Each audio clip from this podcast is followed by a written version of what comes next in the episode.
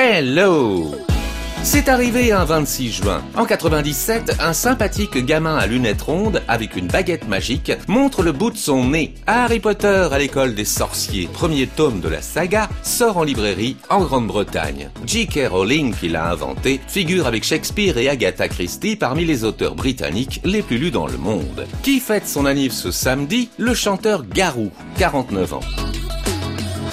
Dans ma story du jour, j'ai un formidable tube d'été. Sorti en juin 99, c'est le titre idéal pour s'enjailler, comme on dit dans le midi, avec les amis. Ça met de bonne humeur et ça reste grave dans la tête. Tomber la chemise de Zebda.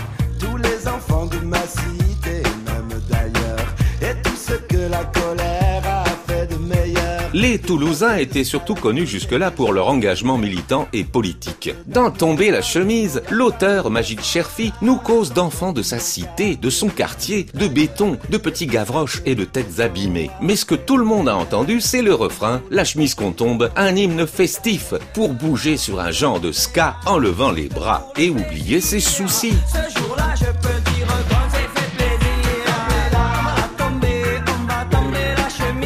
Le groupe était content qu'on danse, l'auteur fâché qu'on n'ait pas écouté son message humaniste. Excusez-nous Magide, on avait trop envie de danser cet été 99. Zebda en a vendu un million, puis le groupe a fait une pause pour réfléchir. Je les ai vus la reprendre récemment en concert, c'était encore la folie. Voilà, vous en savez peut-être un petit peu plus sur Tomber la chemise.